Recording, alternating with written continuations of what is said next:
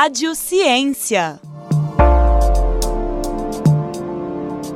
Olá a todos vocês que nos assistem ou nos escutam pelas plataformas de áudio. Sejam muito bem-vindos a mais um episódio do Rádio Ciência. Meu nome é Yasmin Paulino, sou estudante de jornalismo da Universidade Federal de Ouro Preto. E quem me acompanha hoje é o meu colega Enzo Macedo. Olá, Yasmin. É um prazer estar aqui com você. Também sou estudante de jornalismo aqui na UFOP e nesse episódio vamos conversar com o professor Marcelo Donizete da Silva.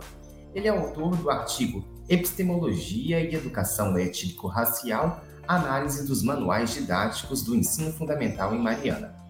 O trabalho propõe analisar os manuais didáticos da história do Brasil e a língua portuguesa, que são utilizados em escolas do ensino fundamental na cidade de Mariana.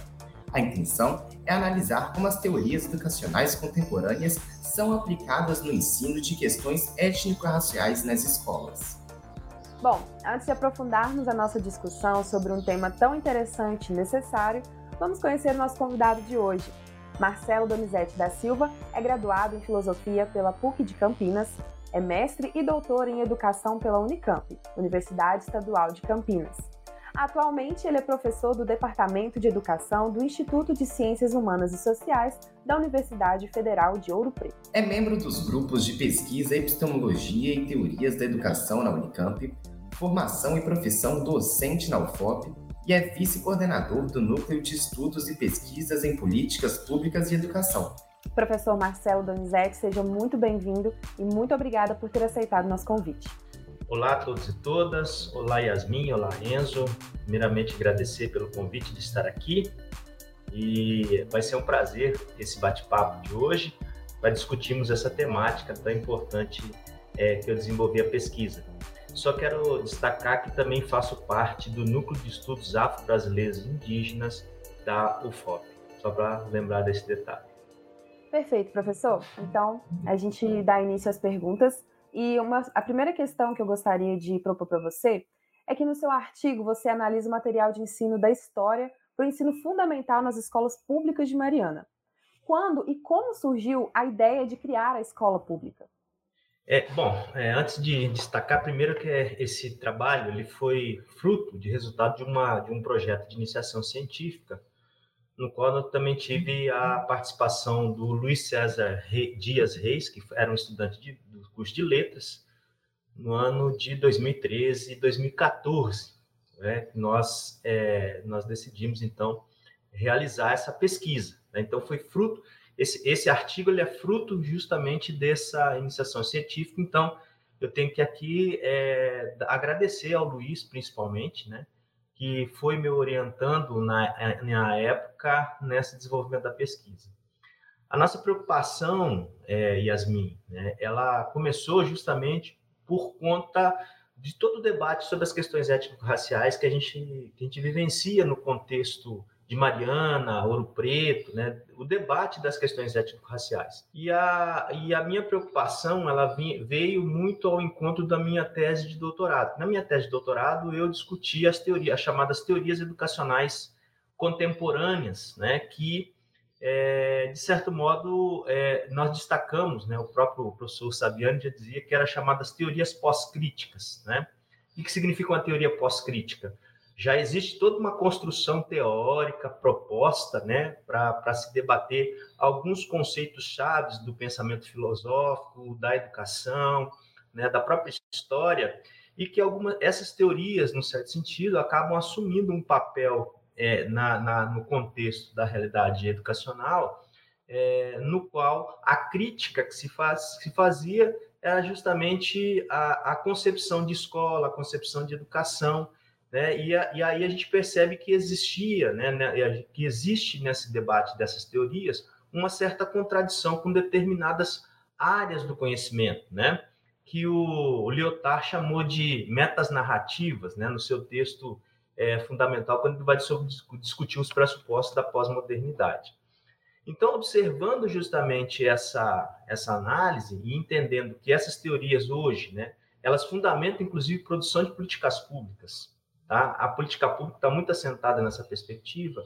A minha preocupação era entender justamente isso. Como é que essas teorias influenciam, por exemplo, no debate sobre diversidade, né, no debate sobre né, as temáticas de relações étnico-raciais, é, na construção de uma proposta política.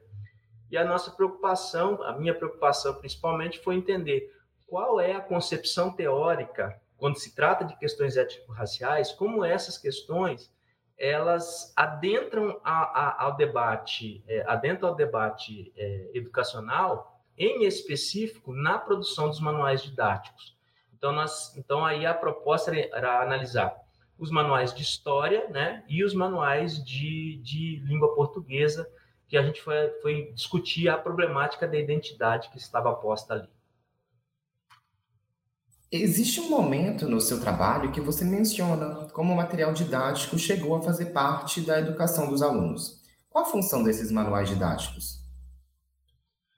Bom, a função do manual didático, né, quer dizer, a gente tem que analisar a, porque a, a nossa a nossa preocupação ali é entender que o manual didático ele nasce no, no, no texto do, do Ian Amos Comênios, quer dizer, Comênios é o, o grande precursor da concepção do manual didático, né? Quando ele fala, né, ensinar a tudo a todos, né? Na sua obra Didática Magna. Então, ali, né, o próprio Comenos dizia, olha, nós precisamos colocar no manual didático tudo que é necessário ao docente para que ele possa trabalhar em sala de aula, né? Então, a ideia seria, né, a função docente nessa perspectiva é simplesmente reproduzir aquilo que o manual propõe. Então, o manual, é, Enzo, ele, ele tem, quer dizer, né, do ponto de vista histórico, né, ele tem essa função, né, de, de na, na questão da didática, você tratar justamente alguns conteúdos, né, que já estão propostos e o professor ele, ele faz a contextualização desse processo. E, e, aí, ao mesmo tempo, entender, olha, qual é a importância que o manual didático tem, né, na perspectiva da formação dos estudantes da educação básica, né? O manual didático tem uma função pedagógica, tem uma função didática, né, de trabalhar, inclusive, os conceitos chaves da formação humana, da formação social. E aí, então, a gente começa a se preocupar, como é, quer dizer, como é que esse manual realmente ele faz esse, esse intercâmbio entre a relação entre o sujeito, né, a realidade que esse sujeito está inserido, e aquilo que o manual entende como conhecimento, né, esse conhecimento produzido. Então, a, é, a, a, primeira análise foi entender essa, esse surgimento do manual, né, como o manual nasce, ele nasce com a construção do, né, do projeto da escola moderna, né, a escola, a, a, conceito de escola moderna, e a partir daí, então, quais são as ideologias que vão perpassar, inclusive, a construção é, do manual didático.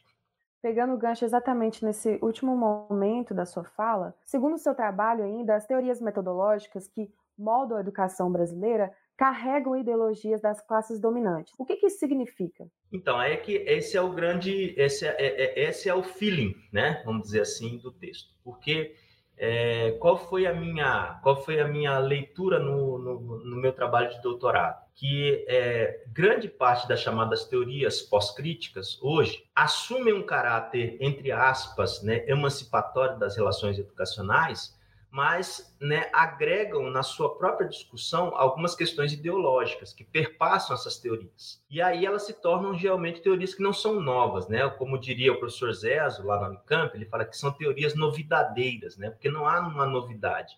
Muito pelo contrário, ainda né, é, é a percepção sobre né, o conhecimento ainda está carregado de uma ideologia de uma sociedade que se impôs à luz da concepção da escola moderna, né? Então, quer dizer, a tradição burguesa, nessa né, tradição burguesa da escola, que na verdade a gente vivencia até hoje, ela está inclusive ancorada no debate das chamadas teorias pós-críticas. E aí, claro que quando você vai discutir a temática da diversidade, a gente tem que entender é, o que é a diversidade na, naquilo que essas teorias colocam, né? Então, são né, momentos né, de entender a problemática da diversidade sob um caráter estritamente subjetivo. Né? Então, quer dizer, ah, então eu posso discutir diversidade em qualquer momento.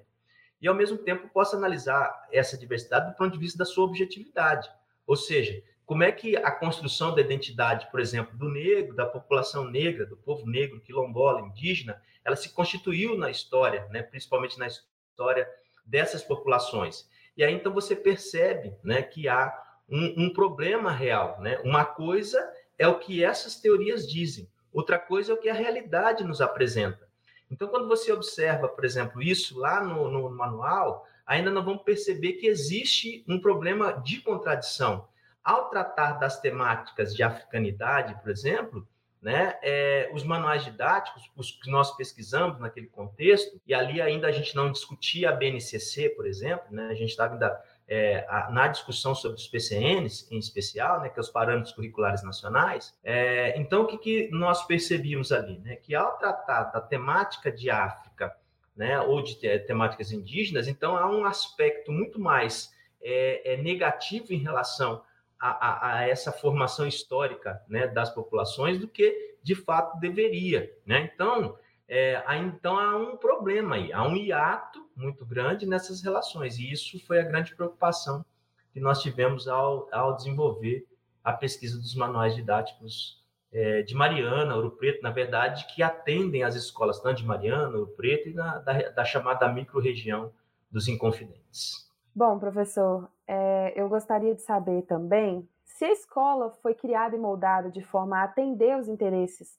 das classes dominantes como que ela pode ser utilizada de forma a romper com esse ciclo? Essa é a nossa grande luta, né, Yasmin, até hoje, né, de entender que, é, historicamente, o, o, o Saviani, ele tem um livrinho eu gosto muito e nós utilizamos, inclusive, na nossa pesquisa, que é um livrinho chamado Escola e Democracia. E o Saviani ele tem uma tese nesse livrinho que ele chama Teoria da Curvatura da Vara, que ele vai dizer que é, é quando você né, enverga, dependendo da situação que você está, você envergando a vara ao seu contrário, o sentido é que ela faça justamente esse, esse retorno à, própria à realidade que ela está. E, e, a tese dele é central porque ele diz assim, olha, né, quando a escola ela, né, ela foi democrática, né, quando a escola decidiu ser democrática, né, sem falar de democracia, ela atuou de forma democrática. Na medida em que a escola ela assumiu falar da democracia, ela deixou o papel da, da democracia como fundamento. Que, que ele quer dizer ali para a gente, né? nessa, nessa, nessas duas teses do Saviano? Ele vai dizer o seguinte: a escola é um projeto burguês, quer dizer, a escola, né? a escola em si, é um projeto da sociedade em transformação, da crise do período, do, né, do período feudal para a modernidade. Ela nasce nessa perspectiva. Tá? Então, o projeto escolar, né, ele nasce do quê? Das, trans, das mudanças na atividade produtiva, né, na, na, na, atividade manufatureira que nós tivemos. Quer dizer, a escola ela teve esse papel é, fundamental de moldar esse novo processo social. E é claro que, é, uma vez que a escola ela tem esse, ela, ela se constituiu disso, ela nasceu justamente nessa perspectiva que você disse. Né?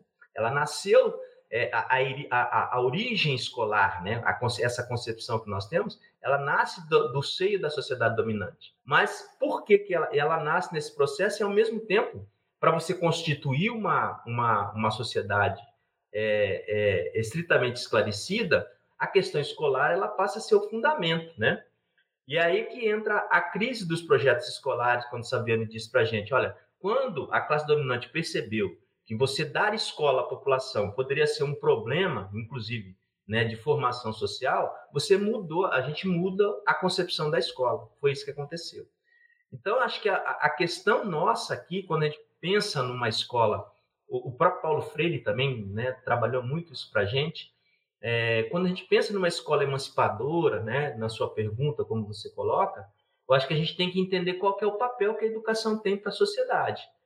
Qual que é o papel que ele tem para a sociedade, inclusive para essa formação social, para essa formação cultural, de valorização das diferenças, de valorização né, de tudo aquilo que faz parte da cultura, né, da formação do sujeito.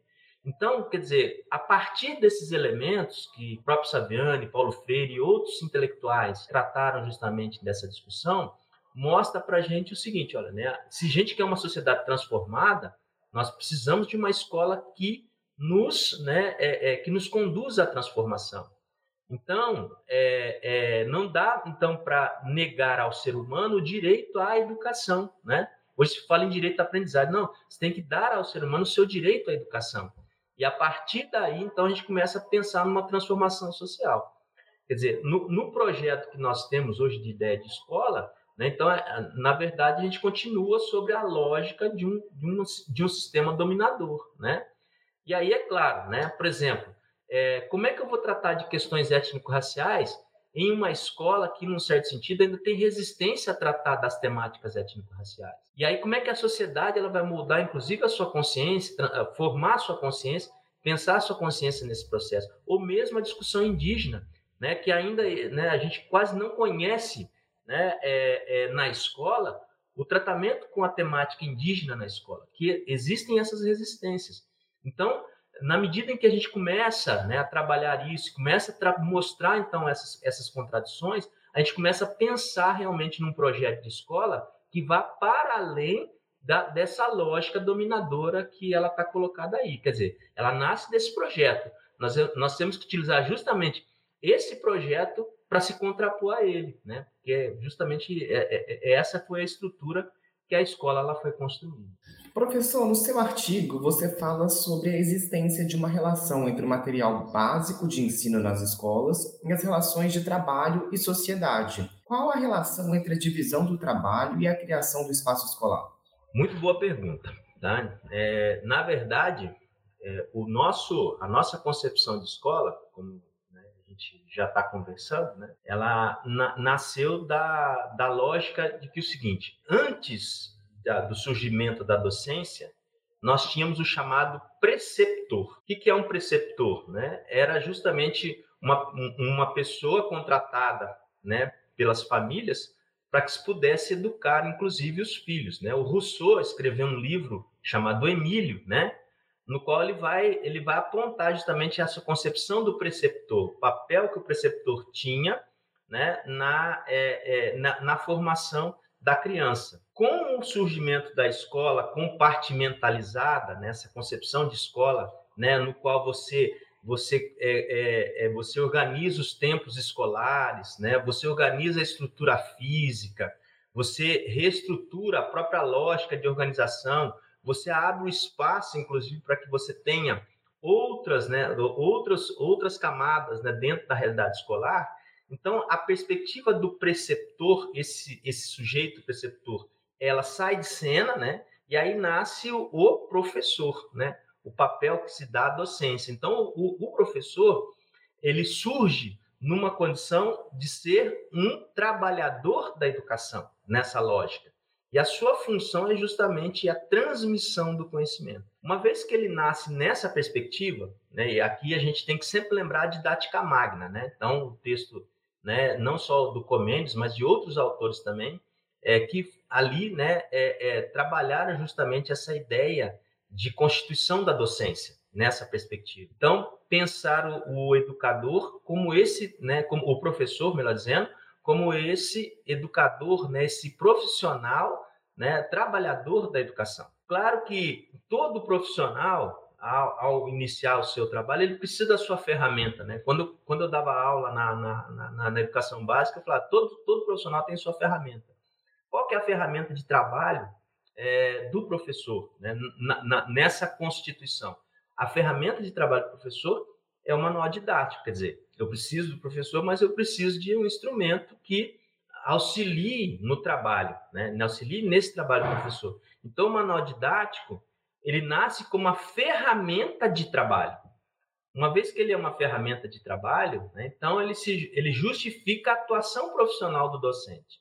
Então, essa perspectiva, né? essa relação entre o manual didático e o trabalho docente se dá justamente nesse processo, percebe? Né? De entender que né, a função professoral ela só ela se estabelece, né, ela se realiza naquilo que o, a docência, o docente faz a partir das ferramentas que ele tem para o seu trabalho. Então, o manual didático passa a ser, então, esse, essa ferramenta necessária do trabalho docente. Por isso que é, o, o Comênios vai dizer que né, a função, muitas vezes, do professor é a reprodução daqueles conhecimentos que o próprio manual didático já é, apresenta no seu contexto. Qual a função do professor que tem o material didático como apoio no seu trabalho de educador no Brasil?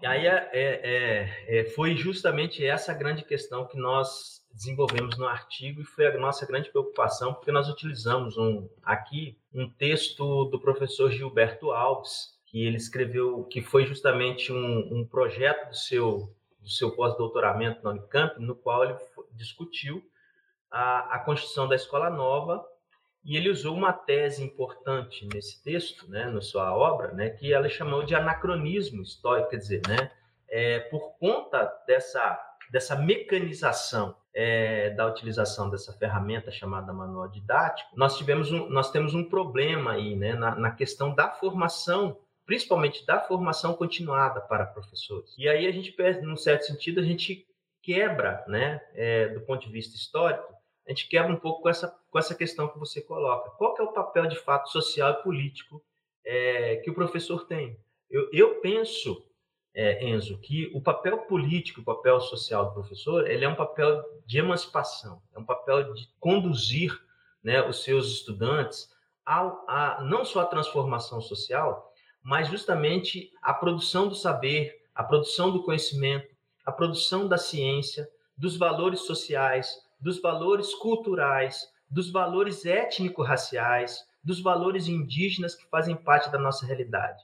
Então, a função docente, né, além de ser emancipadora, é de condução, é de justamente né, guiar né, o estudante na, na, na, nesse processo da construção do conhecimento. Eu não sou um defensor da tese de achar que o, o, o, o, estudante ele tem, esse, ele tem esse protagonismo. Ele tem o protagonismo, mas o protagonismo ele só é possível na atuação docente, naquilo que o docente faz, justamente naquilo que ele promove para o estudante, para que ele possa realmente construir né, a sua chave, né, as chaves interpretativas do conhecimento. Então, essa é a função fundamental que a docência tem. O problema maior dos manuais didáticos, né, e aí a, a crítica que o Gilberto fez, né, no, seu, no o professor Gilberto fez no seu, no seu trabalho, é que o manual didático, né, ele não pode ter essa função, a gente não pode tra transferir essa responsabilidade, que é a responsabilidade docente, transferi-la para o manual, né? O manual é, é, ele é uma ferramenta, mas a nossa atuação ela tem um caráter muito mais importante nesse processo todo. E aí, né, entra né, todo, toda a lógica que ele vai né, apresentar para a gente do tal do anacronismo. Né? Ou seja, né, nós temos aí, e isso é uma realidade que nós vivemos na, na, na questão escolar hoje, a dificuldade, muitas vezes, que nós temos de fazer essa articulação. Então, quando você olha, por exemplo, né, para o livro didático, e você vai entender como é que está discutindo história de África, né? A, a, história de África, como essas questões estão presentes no manual, e a gente percebe que ainda existem vários, né? Existem vários obstáculos, vários hiatos, né? Várias questões ainda que não não, tra não trabalham especificamente com essa questão, ou seja, quando tratam dela, tratam de forma extremamente superficial, quer dizer, aí entra o papel da docência. Né? Aí entra o papel do professor, né? o que o manual didático está mostrando para a gente né? é contraditório. Vamos entender a história de África, vamos entender a condição do negro, Vamos entender as condições dos índios na realidade, né? Quando eu atuei, inclusive, no, no, no PIBID afro, afro-indígena, a nossa grande preocupação, inclusive na formação inicial, era tratar disso, né? Falar assim, ó, não é só né, entender que esses instrumentos são necessários, mas a gente pode ir além deles para né, tratar de questões que são essenciais. Né? Professor, e que tipo de educação a classe burguesa pensa como ideal para o brasileiro? Ela sempre tratou a educação, e a gente sabe até hoje que é assim, né? A educação ela sempre teve um caráter pragmático, né? Ou seja, você tem que formar é, as pessoas para sua atuação no trabalho, no mercado de trabalho.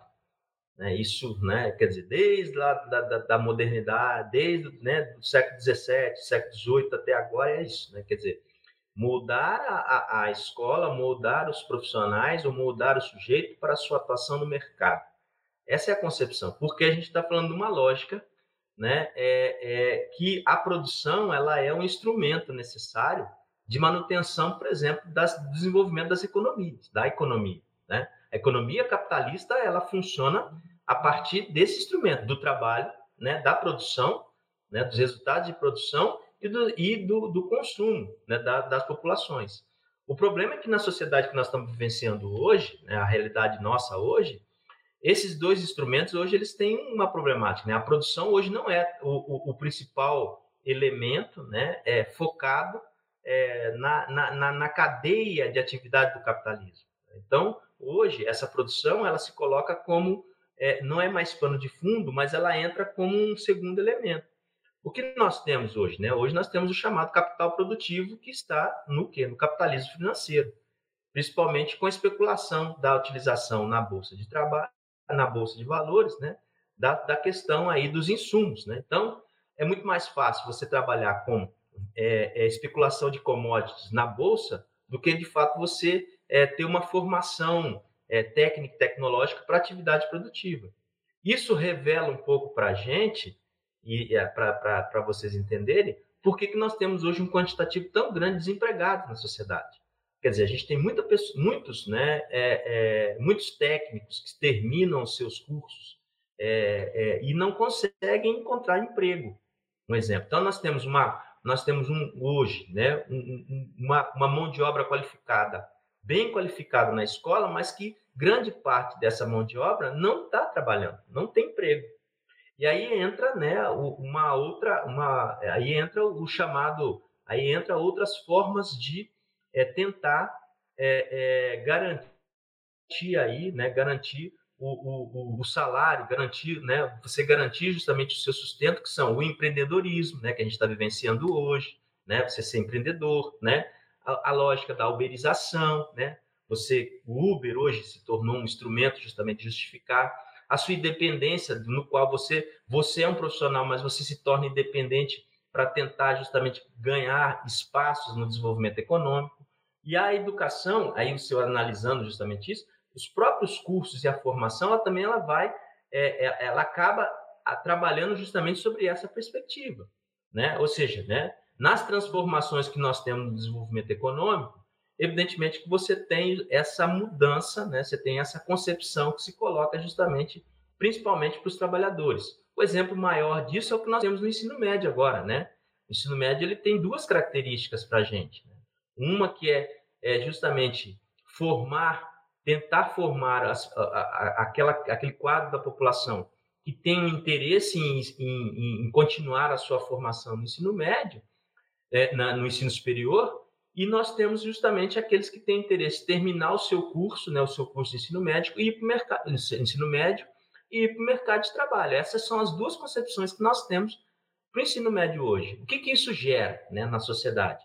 Né? O que, que isso causa? Né? causa de novo um processo de segregação social, de exclusão, né, cada vez mais. Quer dizer, hoje nós temos essa possibilidade, por exemplo, com as cotas da entrada da população negra, da população indígena, né, dos, né, dos portadores de necessidades especiais, das mulheres, nós temos essa possibilidade de, de, de entrada né, de, desses, dessas minorias na universidade, nesta tendência que nós temos de educação, a, a, a, a, essa questão ela pode causar novamente uma outra lógica de segregação, que é a nossa grande preocupação nessa perspectiva. Bom, seguindo então com as próximas perguntas, você evidencia na, no seu trabalho que a população ela tem sim seus direitos garantidos pelas políticas de ação afirmativa, mas que elas ainda estão distantes do processo de igualdade das relações sociais. Se não me engano, o ano de publicação do trabalho foi em 2017. Qual é a situação atual do direito ao acesso à educação no Brasil? Oh, boa pergunta. Naquele contexto, né, nós podemos ver que a gente vivia uma outra, uma outra concepção política. Né? Hoje né, em função até dessas mudanças, o cenário político ele mudou né, muito fortemente. A gente hoje a gente tem clareza que no Brasil o problema racial que no Brasil é, sempre foi velado pela lógica da democracia racial, né? a tese da democracia racial é, ela sempre propagou a ideia de que não existe não existia um problema racial no Brasil até porque a nossa população é uma população miscigenada, né, que ela se constituiu justamente dessa, né, dessa entre aspas, tá, dessa relação entre né, os diferentes povos, indígenas, negros, europeus, né? Então, é, a tese da democracia racial, é, ela se, coloca, se colocou justamente nessa perspectiva. E nos últimos tempos, né, nos últimos, nesses últimos anos, nós percebemos muito pelo contrário, né, que existe sim um problema racial no Brasil muito forte, e esse problema racial hoje ele se deixa, ele se ele, ele hoje ele está né, transparente à realidade. Nós percebemos justamente isso por vários por várias situações que nós assistimos nesses últimos tempos, nos últimos anos. Isso mostra que a gente ainda não, não avançou fortemente no problema né, desse racismo que está presente na realidade brasileira. Né? Então, os vários acontecimentos dos últimos anos mostram que nós precisamos avançar ainda nessa discussão da problemática racial que nós temos na sociedade. Isso, né, num certo sentido, tem os seus reflexos, sim, na realidade universitária, né, na universidade, isso vai, tem os seus reflexos, é, isso tem os seus reflexos na escola, né, na, na, questão escolar, na formação. Então, esses reflexos hoje a gente pode perceber essas, essas perspectivas. Embora essas políticas ainda elas, elas estejam presentes, nós não, não, essas políticas não deixaram de existir. A grande questão é que a gente tem que é, é, sempre trabalhar para a população que esses direitos são direitos garantidos, que o Estado tem, garante, tem garantir esses, esses, esses direitos para nós.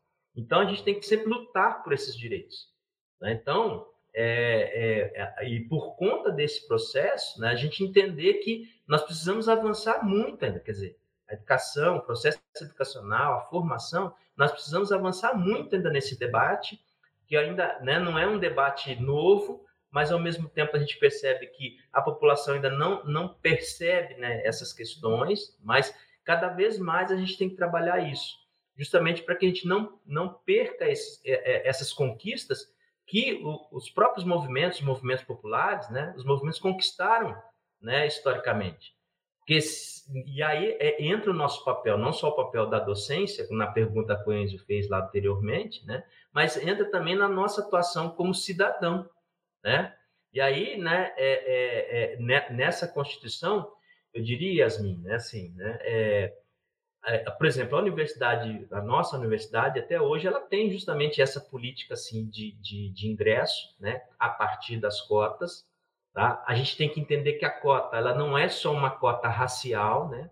A cota, ela tem várias, né? Ela tem outras categorias dentro das cotas e a, a cota racial é uma delas, né? A questão é a gente tem que entender isso como uma política de ação afirmativa ou políticas de inclusão, né? Essa questão da política de inclusão é importante. Então, é, essa caracterização é que é importante, porque quando a gente começa a discutir cotas na sociedade, principalmente, né, quando conversa, inclusive nas escolas, né, a primeira questão que se vem quando se fala de cotas é justamente a cota racial. Né? E aí as pessoas, não, porque isso né, gera, né, ao invés de resolver o problema, gera mais um problema de preconceito. Você fala, não, não gera problema de preconceito. Muito pelo contrário, né? A cota ela serve justamente para isso mesmo, para que a gente discuta na sociedade né, esses problemas que nós vivenciamos hoje. E, quer dizer, enquanto a gente não, a gente não conseguir discutir é, é, esses processos de fato na realidade, a cota ela continua sendo necessária. Então, por exemplo, a nossa universidade ela tem justamente essa política e ela né, agrega essa política com a inserção das populações negras, indígenas, das, das, das, das populações periféricas, nós temos ainda então essa política e nós agimos sobre essa política, mesmo com toda essa, com toda a realidade que nós estamos vivenciando hoje, né? Mas assim, né? Então o que nós temos que fazer? Manter, é, temos que manter essa, é, essas políticas e garantir, inclusive, o acesso da população justamente ao seu direito a uma formação superior. Então hoje, né? Hoje nós temos ainda, ainda nós temos ainda essa possibilidade de, de, é, de inserção da população negra, da população indígena na universidade. É, tem, tem, tem essas problemáticas que eu coloquei para vocês? Sim, tem, tem essas problemáticas. Mas cabe a nós, né? Cabe a cada um de nós aqui, nessas discussões, né, de conversar, inclusive, com, com as pessoas, de que né, esses instrumentos são necessários e são importantes para que a gente possa pensar numa sociedade mais justa, mais humana, né, para todo mundo, inclusive, né, é, entendendo que as questões étnico-raciais é um direito humano, é um direito fundamental. É, é uma pesquisa que eu estou desenvolvendo no meu, no meu pós-doutorado, falando dos direitos humanos na questão da, da educação para as relações étnico-raciais. Então, é, é, é, entender justamente isso que é o fundamento da nossa, da nossa análise. Eu queria perguntar para você por que o interesse em trazer essa reflexão toda sobre educação da juventude marianense. Quais as perspectivas de vida que esses jovens têm a partir da escola? Então, a minha preocupação foi porque eu acho que nós, é, eu, eu não sou já, a gente já começa a responder o seguinte: eu, eu não sou mineiro de naturalidade, né? Agora eu estou mineiro, né? Eu, eu nasci em Campinas, na cidade de São Paulo, e a cidade de São é, Campinas, né, foi a última cidade do, do Brasil que finalizou com o processo da que, que finalizou com o processo de escravidão. Só que se você analisar a cidade de Campinas, os traços é, esses traços da negritude, né, os traços da questão quilombola dos negros, ela está muito espalhada por ser uma cidade extremamente grande, né? A cidade é grande. Quando eu chego aqui na, quando eu chego em Ouro Preto, quer dizer, eu só conheci Ouro Preto e Mariana, né? Aliás, só Ouro Preto, porque Mariana também não era uma cidade conhecida para mim, né? Eu, a gente conhecia Ouro Preto mais pelos livros de história, né? Lá quando a gente aprendeu na educação básica, né? Eu nunca tinha é, vindo a Minas Gerais, assim, nunca tinha adentrado ao, ao estado de Minas. E então o que a gente percebeu, né, quando eu chego a, a Ouro Preto e principalmente a Mariana, é que nós temos uma população negra e isso me marcou muito. Foi numa uma, foi uma fala que eu fiz numa escola em Mariana chamada Wilson Pimenta, que ela fica no bairro que é o famoso chamado bairro Prainha, quer dizer, né, o pessoal conhece o bairro Prainha, que é próximo lá ao Ixa, né? atrás do Ixa, o bairro Prainha, e numa, numa, numa fala minha do dia 20 de novembro, que foi no 20 de novembro, eu fui conversar com os estudantes da EJA, né, naquela escola, e, e, e eu perguntei para os estudantes ali, né, que ali na, na, na, na, na plateia, 99% dos estudantes que estavam naquela plateia eram negros, negras, né? E eu fiz uma pergunta, né, se eles gostariam de estar na universidade. Eu falei, eu sendo, né, eu sendo professor negro, de estar aqui nessa, nessa condição, vocês não gostariam de estar na universidade? A resposta que muito me chocou foi dizer que eles, eram, eles disseram para mim, professor, nós não somos visíveis à cidade. Foi essa a, a resposta, né, que foi, foi dada pelo, pela população. E desse pessoal, uma, uma menina apenas ergueu a, o braço dizendo que tinha interesse em estar na universidade.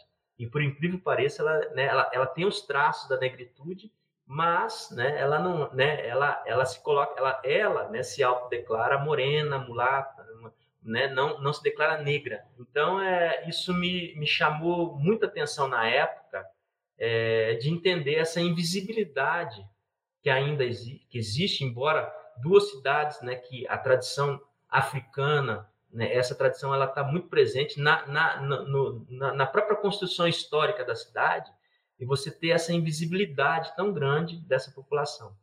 Então isso é que me chamou muita atenção quando eu decidi desenvolver a pesquisa, né? E a escolha, inclusive, do, do, do orientando que, que, que, veio comigo, né? Não só ele, eu tive uma, uma orientanda que fez o seu TCC também? Na verdade, dois trabalhos muito importantes aí, né? Um é da Júlia Antas, né, que fez no trabalho seu TCC sobre essa questão também. E depois eu tive o, o, o meu outro, meu outro é, orientando, o Pedro, que ele fez um, um, um, TCC que foi muito bem aplaudido sobre a história do bairro Prainha. Né? Ele fez o TCC dele, inclusive depois ele apresentou em trabalhos aí é, é, fora da universidade. Então isso me marcou muito. Então, assim, o, interesse em entender né, a, a, toda essa problemática dos manuais didáticos se deu justamente sobre essa, sobre essa realidade que nós vivenciamos, que é da história de Ouro Preto e Mariana.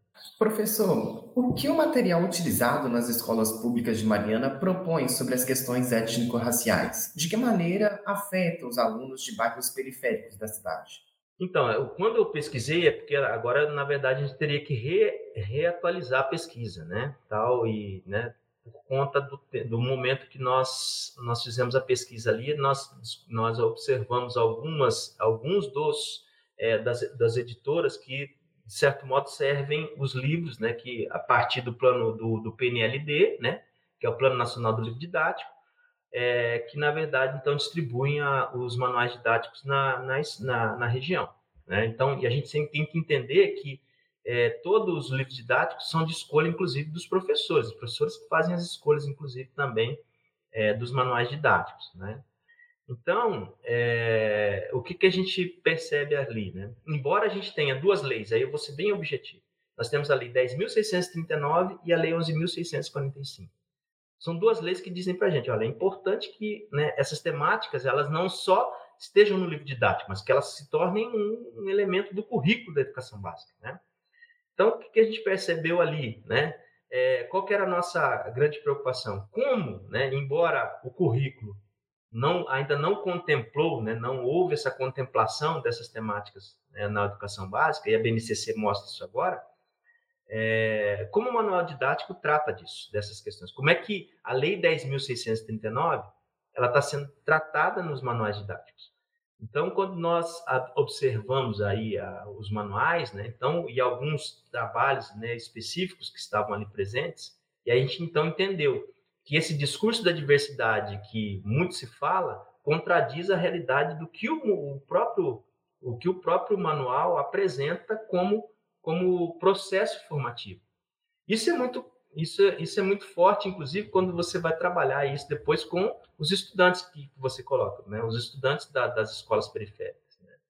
E aí a gente percebe até um pouco a, aquela questão né? da, da, da, da negatividade, às vezes, de, de meninas, né? meninas que têm preconceito com seu cabelo, com sua cor de pele, meninos que né, né, colocam justamente, não se sentem, né, não se sentem na condição da negritude, porque já percebe que numa, no próprio manual a condição, a condição da negritude ela não é vista de forma positiva, né? sempre é vista de forma negativa, e isso vai criando cada vez mais esse preconceito muito forte na juventude, né? E, e, e aí é que tá, aí que entra inclusive a atuação docente nesse, nesse processo para compreender como o problema racial está muito forte na nossa realidade.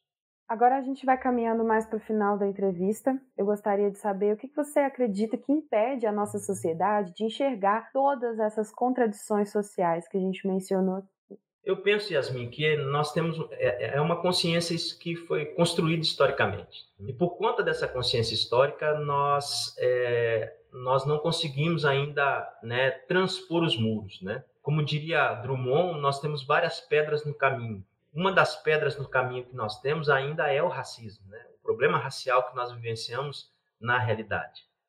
As pessoas até hoje começam a compreender. Já, assim, eu acho que é, é, o Francisco de Oliveira, né, é, Washington de Oliveira, melhor dizendo, que ele é um, um ele é um ator do, do Teatro Olodum, né? Ele, ele faz parte do grupo Nós do Bando, que trabalha justamente com as questões da temática étnico-racial, né, no, nesse Teatro Olodum.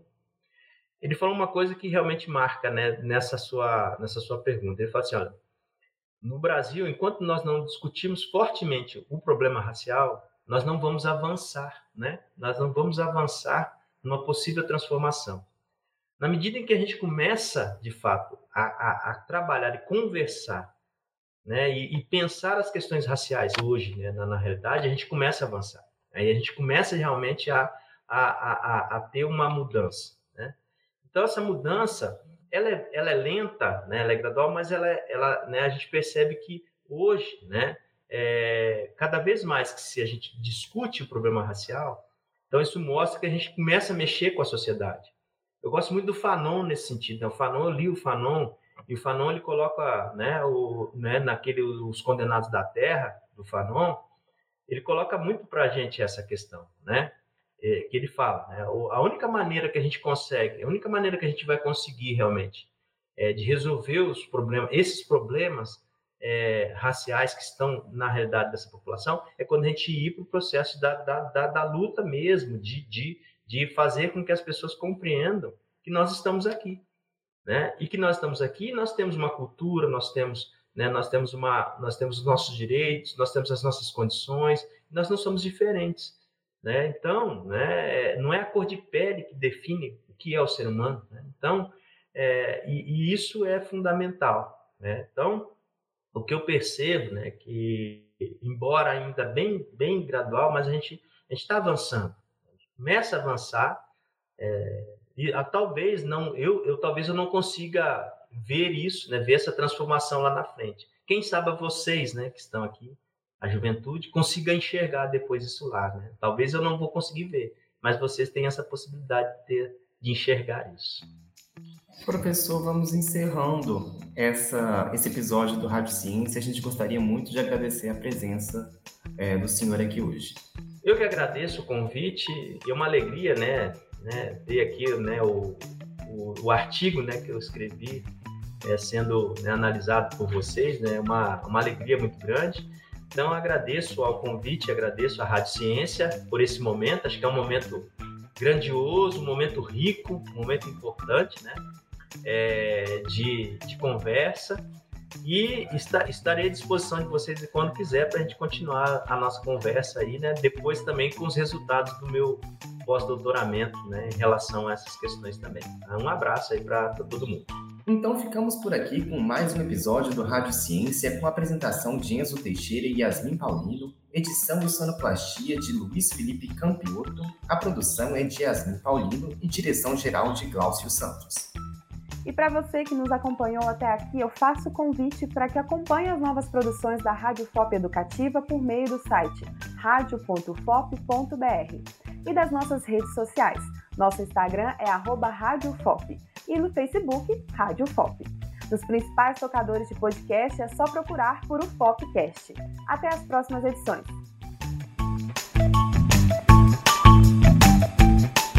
Rádio FOP Educativa 106.3 FM